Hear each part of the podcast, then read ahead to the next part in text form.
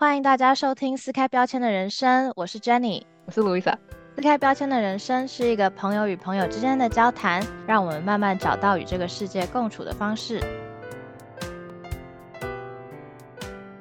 我们今天要聊的主题呢，是关于 Generation One Point Five。Generation One Point Five，我会把它了解成说小时候来到另外一个国家，然后呢，在另外一个国家成长。像我跟 Jenny 呢，都是。Generation one point five，意思就是我们都是在台湾出生的，然后小时候跟着家人一起移民到加拿大，所以成长的过程很多时间都是在另外一个国家，然后就是跟父母的成长环境是不一样的。所以，像说在家里的时候啊，就会保留台湾的饮食生活习惯，然后呢，在家里会说中文，但是出去外面，在学校就是讲英文，然后跟朋友、跟老师、跟同事相处的模式，又会跟家里稍微不太一样。像对我们来讲，Generation One Point Five 啊，就是会有一点好像卡在。东方跟西方的这种思想中间，所以后来就会发现，其实跟父母的价值观也是会有一定上的差异。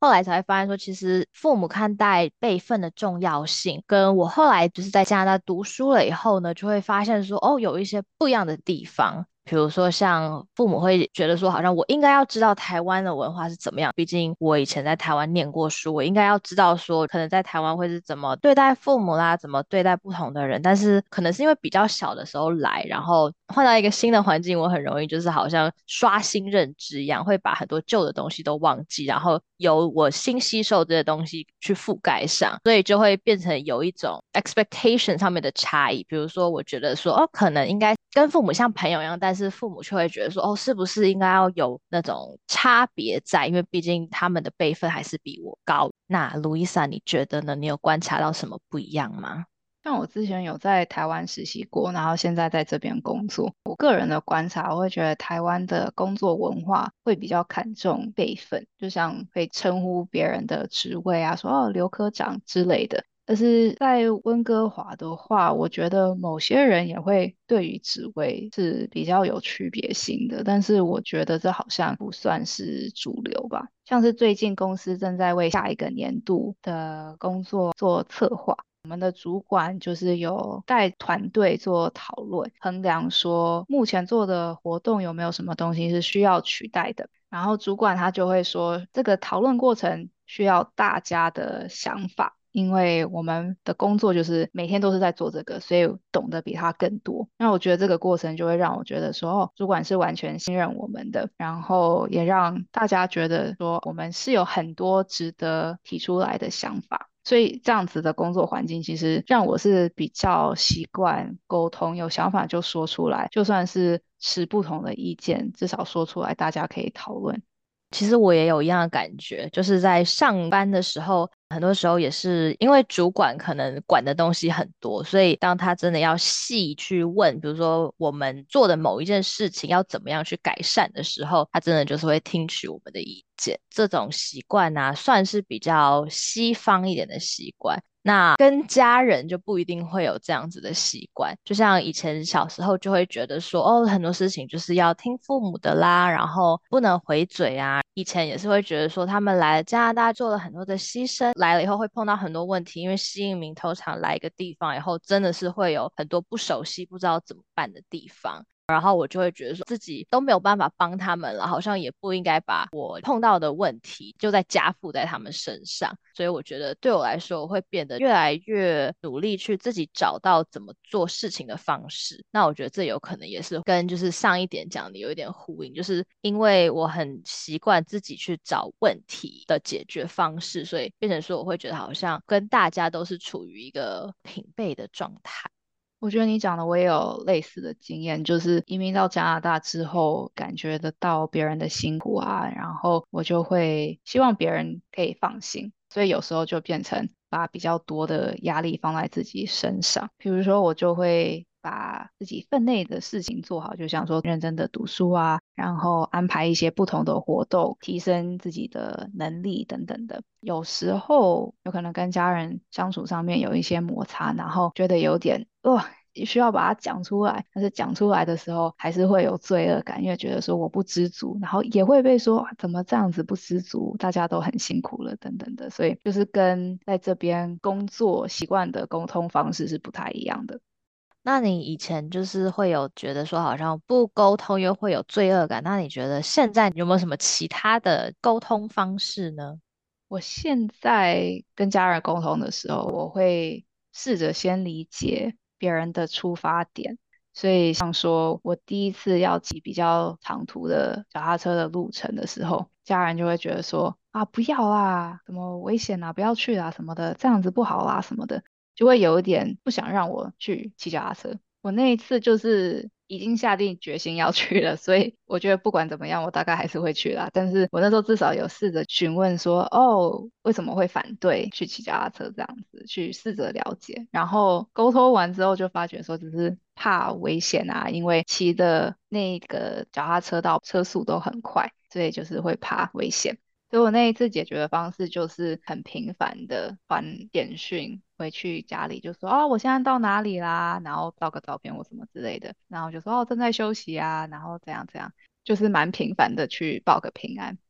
那一次骑车回来的时候，就是在分享说，哇，刚刚骑车怎样怎样啊，然后慢慢的家人就可以理解说，哦，我骑车是会注意安全的。然后他们不需要担心，所以到现在，如果我出去，我想说，哦，我今天要骑到哪一个城市哦，会上一下高速公路或什么的，他们也就说，哦，好啊，have fun，然后 我就去了。所以我觉得就是慢慢的沟通，然后有时候可以试着了解别人的出发点。然后我觉得不只是有冲突的时候还要沟通，就是平常日常生活，我们家有可能是比较少会说谢谢的。好听的话比较不会那么常讲，所以呢，我最近也有就是在练习。如果说像上次回台湾的时候，我爸他讲说，哦，我们去哪里骑车好了，然后我们就去骑车，然后觉得哇，那风景很漂亮，然后那一天本来就可以这样就结束了，以我们一般相处的模式就是，哦，Yeah，Great，然后就结束。但是那一天我就想说，我要强迫自己跟他说谢谢，所以我就讲说，哦，你知道哦，爸，恩，谢谢你带我来这边骑车啊，这风景很漂亮，我觉得。还蛮适合的，这样子就是当下要讲出口的时候，真的是会有一点嘴硬，就是觉得说好难开口。但是我就觉得说，如果我想要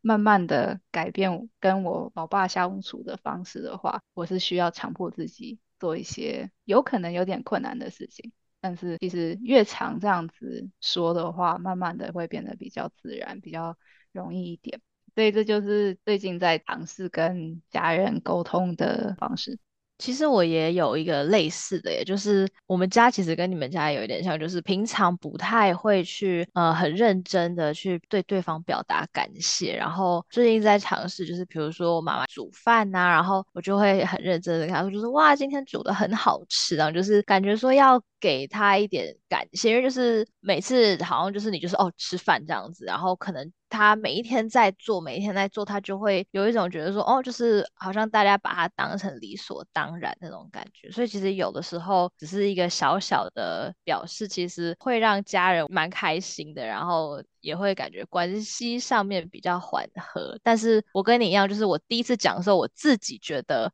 很尴尬。就虽然完全不是一件很尴尬的事情，也是一句很平常的话，但第一次讲出来的时候，真的会觉得就是呃，好像怪怪的这样。就是像说跟同事讲的时候，就是哦，thanks for this，thanks for doing that，就是很顺，然后你会很有 energy 的跟他讲说，哦，thank you，you're so great 什么的。但是跟家人不知道为什么就是会有一个尴尬感。对，但是我觉得就是当我们打破这个尴尬感之后，下次再讲再讲，其实就会越来越自然。会，对我觉得会。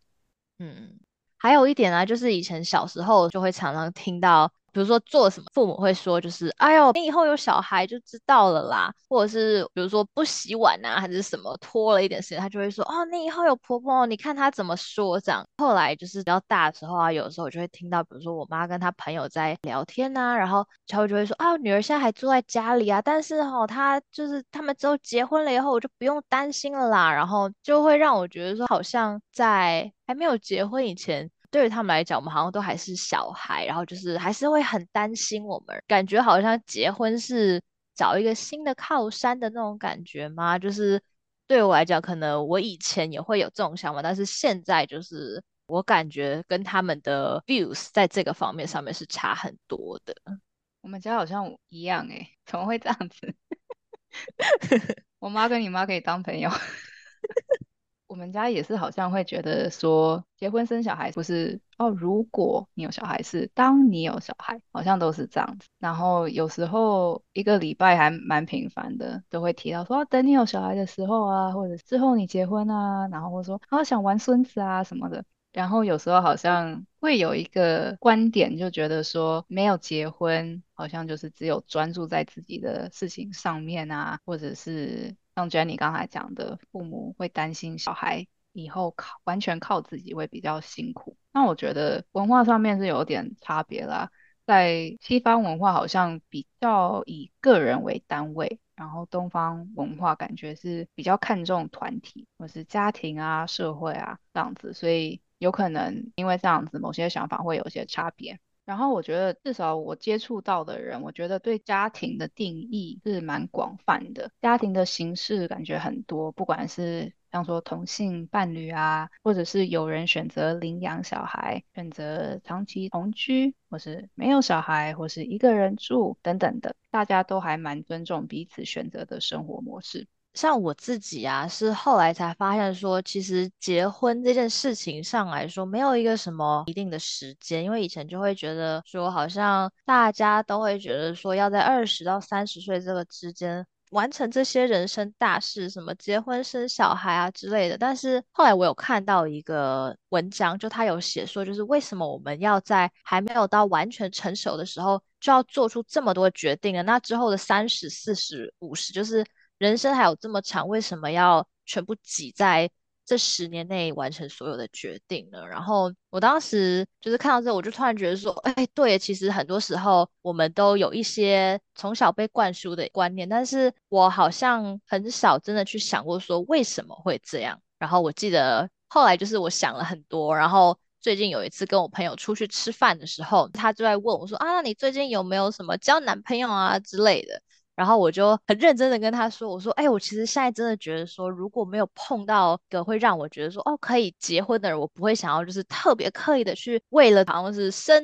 理的这个时间线去啊，赶快找一个，赶快结婚什么什么之类的。”然后他竟然回我一句说：“Oh my God, you're westernized now。”然后我当时有点吓，我想说啊，有吗？这样，但是我后来想一下，觉得说，哦，可能因为我以前就是在 high school 的时候啊，因为就都是 high school 的同学，就是大家会聊嘛，然后以前的想法真的就是按部就班的，什么结婚生小孩什么，然后就到现在我的想法有了转变，所以现在就会开始想说，之前有的这些社会价值观是不是我自己真的想要的生活，然后从这边出发开始去思考。了以后，我觉得会让我有这样子的转变。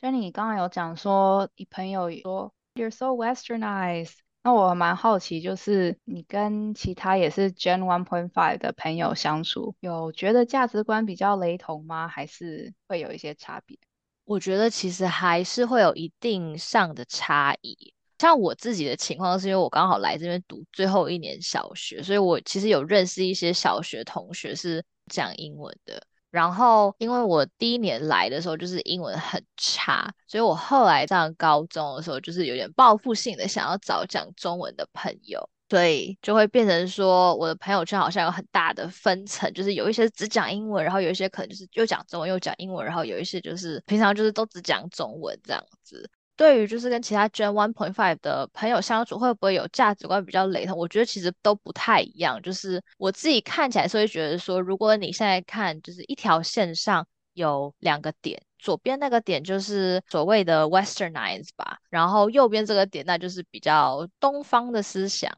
所有认识的朋友好像都在这条线上不同的位置，所以很多时候我会觉得说，我可能在每一个朋友圈相处的时候，我也要把自己的点点就是左右的移动，去 fit in 进去那个朋友圈里面。我也常常会因为这样子一直跑来跑去，就是会找不到说，所以到底我自己是什么样子的，就是感觉在不同的群体里面都好像有一点点的不太一样。然后我以前也会觉得说，哦，可能只要我找到了差不多时间来的话，我就可以找到归属感。但因为我发现大家好像都一直在这一条线上面不停的在跳动，所以其实很难找到这个归属感。然后像我如果跟讲中文的朋友一起出去玩啊，就比如说有一次我就跟一群朋友一起去他们家玩，然后他就说要玩。桌游，然后他们就拿出了三国杀。然后我之前从来没有玩过三国杀，因为我之前玩桌游都是英文的，就是可能会有很多英文的 description 在上面啦。结果那次去就全部都是中文，然后每一张卡上面就是密密麻麻的字，他就解释那些角色卡，比如说他有什么样的攻击能力，什么什么之类。然后我一开始看的时候，我就发现哇，虽然说都是中文，但是会突然有一种好像看不懂的感觉，就是你在读中文，但是那个字没有读进去。然后我就只好就是默默的问我旁边的人说，哎，所以这张卡是 干嘛用的？然后就就会觉得好像在那种群体里面，我好像变成那个在那条线上面最最靠近西方的那种感觉。但是很多时候，如果跟讲英文的朋友在一起的时候呢，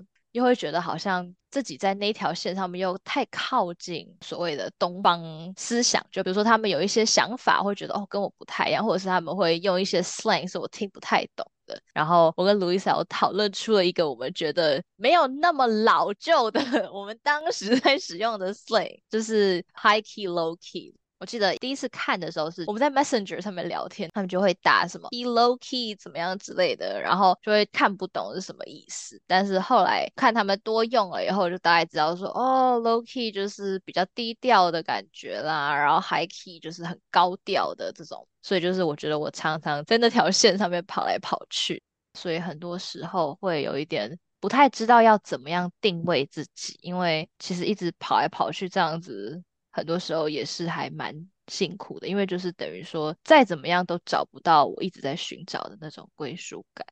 我觉得我有时候也会这样子，也就是如果以说一条线西方到东方这样子，有时候会觉得不知道是比较偏西方还是比较偏东方，就感觉好像是有两组价值观。在打架，然后我不知道要怎么办。有时候跟某些人相处，好像如果太偏西方会起冲突，或是太偏东方，好像相处起来别人也会觉得你很怪或什么的，就是很难拿捏那个平衡。那 Louisa，你有没有类似的或者是相同的情况，会让你觉得说，哦，你好像在这条线上面跑来跑去的感觉？有可能多多少少有吧，因为跟朋友相处的时候。还是会有一些差别，但是我好像不会把它 log in as like 没有归属感。那你觉得你更多是怎么样去看待这一件事情？我好像就觉得说每个人他的经历不一样，生长环境不一样，他不可能跟我完全一模一样。那你有没有在寻找就是所谓的归属感呢？因为我会觉得说，好像很多时候我会觉得说我在每个群体里面都不太一样。那到底真正的我是什么样子的呢？我觉得归属感不是以说我们类不类似，我是比较以好像一个感觉吧，就是我在这个群体中，我感觉是安全的，我会觉得说，嗯，like I belong，嗯，所以人可以很不一样，但是如果我跟这些人相处，我感觉是很安心的，我就觉得说我好像是 belong here。OK，所以就是呃，有点像对归属感的定义不太一样这样子。嗯嗯嗯，然后。我前几年有修一门课，然后那个时候我有问老师这个问题，他就有告诉我说，与其想说是价值观在打架，其实可以换个角度来看，把它看成是从两组价值观中各自挑选适合的。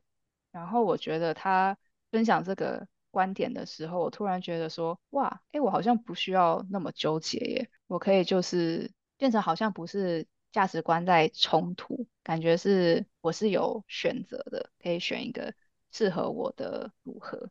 其实我第一次听完卢易莎讲的时候，我真的是就觉得超级同意，因为我觉得很多时候我一直都在找那个归属感，然后后来我发现说，其实有的时候找不到归属感，可能是因为我一直卡在那个。就是我们刚刚讲的那条线啊，这个东方西方的这个中间，就是我会觉得说，我好像是在那条线的不同位置往两边在看，就会觉得说，好像一直 fit in 不进去其中的一个价值观的这个整个大框架里面。但是就像那个你之前修那门课讲的，就是你其实可以在两边选择适合自己的，然后用那个当做基底来慢慢的建立自己的价值观，以及就是所谓的归属感应该是什么样子的。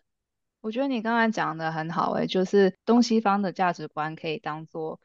基底，然后我觉得价值观是一个蛮个人的事情，然后也是会随着时间变动的，所以也不需要局限自己在东方或西方的价值观当中，是可以自己去探索、自己去摸索的。那今天这集就到这里喽。如果大家也对于这种归属感啦，或者是东西方的价值观有什么好奇的点，或者是自己也有什么样的疑问，都欢迎跟我们分享。谢谢大家收听撕开标签的人生，我们下一集再见喽，拜拜。